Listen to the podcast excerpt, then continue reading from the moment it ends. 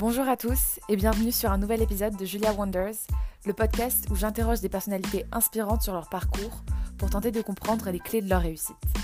Au cours de ces conversations, les invités vous donnent des outils qui vous permettront de déclencher votre propre réussite.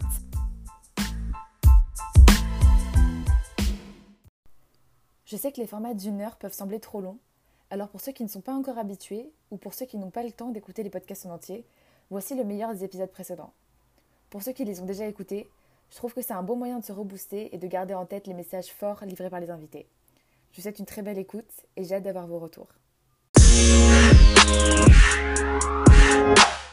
Euh, pourquoi j'ai lancé My Job Lasses? Euh, J'ai lancé ce projet, alors pas parce que j'avais euh, la, fibre entrepreneuriale hein, au départ. Donc moi c'est quelque chose que j'ai vécu à titre personnel à l'époque. du coup j'étais passé par une école d'ingé, j'ai bossé huit ans dans les assurances, donc rien à voir avec aujourd'hui.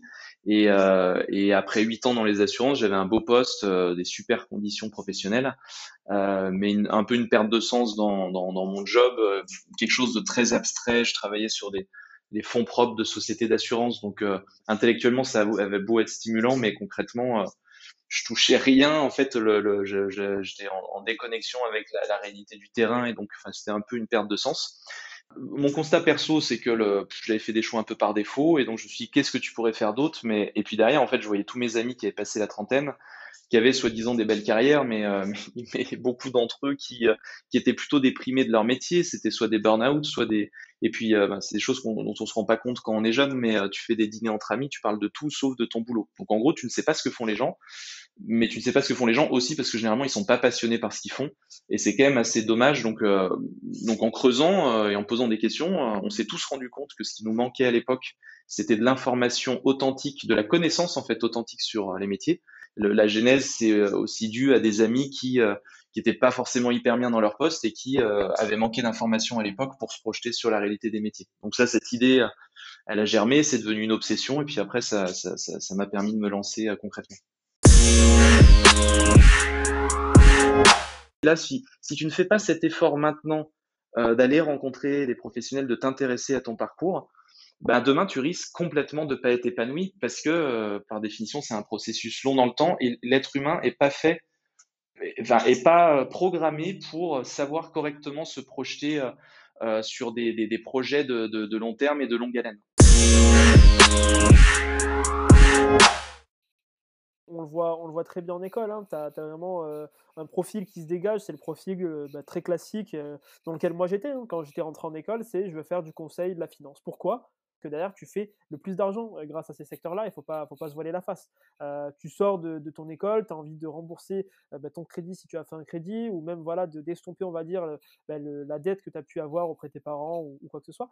Donc finalement, tu es vite contraint tu vois, à, faire quelque chose, et moins de gens vont se lancer vers des métiers bah, plus créatifs. Plus... Pourquoi? Parce que c'est des métiers qui rapportent moins. Mais si c'est quelque chose qui te fait kiffer, tu vois, tu fonces. et vraiment, le, euh, lancez-vous. C'est vraiment un moment là où il y a beaucoup d'entreprises qui se lancent, beaucoup d'entrepreneurs. Et euh, c'est en fait, euh, c'est génial d'être entrepreneur parce que bah, derrière, au pire, bah, tu prends un max d'XP, tu, tu kiffes, tu as lancé un projet qui t'anime et, et que, qui te plaît, qui, qui est cool. Et au mieux, bah, tu peux arriver à en vivre. Et, si ton projet est exceptionnel, derrière, tu peux changer une société tout entière. Moi, je dirais lancez-vous, évidemment. Hein. Surtout quand vous êtes étudiant, il n'y a rien à perdre, donc euh, il faut vraiment, euh, il faut vraiment, euh, vraiment y aller à fond. Contentez-vous pas du minimum en école, c'est-à-dire que contentez-vous pas juste d'une petite vie associative, voilà, avec des listes et des trucs comme ça, parce que je pense qu'il y a beaucoup plus à aller chercher encore et trouver un moyen de, bah, de, tout, de tout faire de front. Quoi. je pense que les années d'école, c'est les années où, paradoxalement, on doit peut-être se buter. C'est vrai qu'après la prépa, on se dit, bah, c'est bon, quand je suis en école, je ferai plus rien. Bah non, justement, c'est là qu'il faut encore plus redoubler d'efforts. Et c'est peut-être là que vous allez, euh, ouais, peut-être donner un coup d'accélération. Moi, c'est vrai, euh, enfin, je veux dire, j'ai atteint un, niveau de vie avec la boîte que j'aurais jamais pu avoir sans la boîte, très clairement. Mais parce que euh, on travaille beaucoup dessus aussi. Donc les, années d'école, c'est peut-être les années où en fait, il y a peut-être le plus intérêt à, à, être smart, à être malin, à faire du réseau, à aller à plein d'événements qui sont pas du tout obligatoires, à des afterworks, des trucs, à lancer des projets qui sont pas du tout obligatoires finalement. Et euh, ouais, je pense que c'était le moment où il, faut se mettre un peu une mine, mais dans le bon sens du terme cette fois-ci.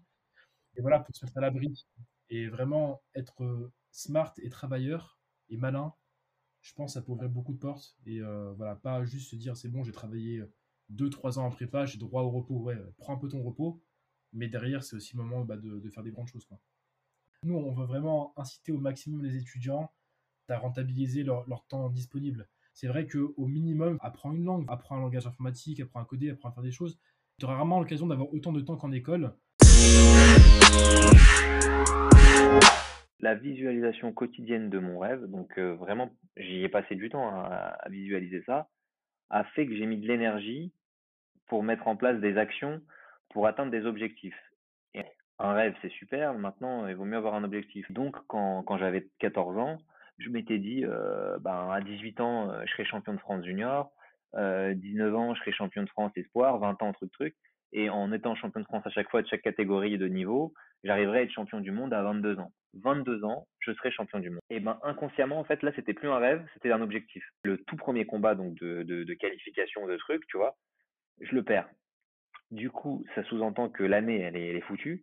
J'ai pas de combat avant un an forcément, puisque c'est il n'y a pas de repêchage. Tu es, es, sorti du, truc, c'est terminé quoi.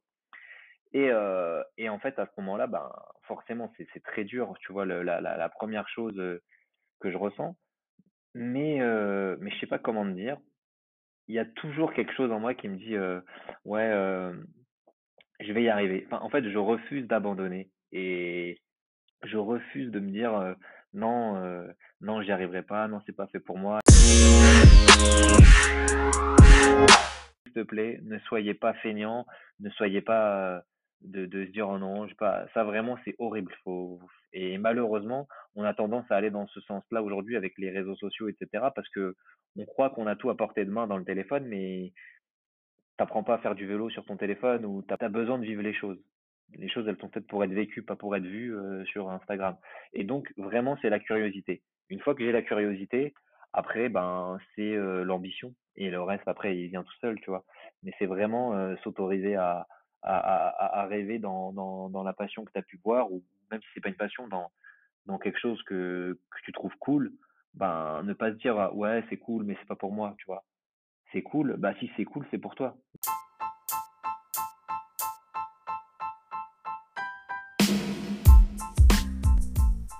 Merci à tous d'avoir écouté cet épisode.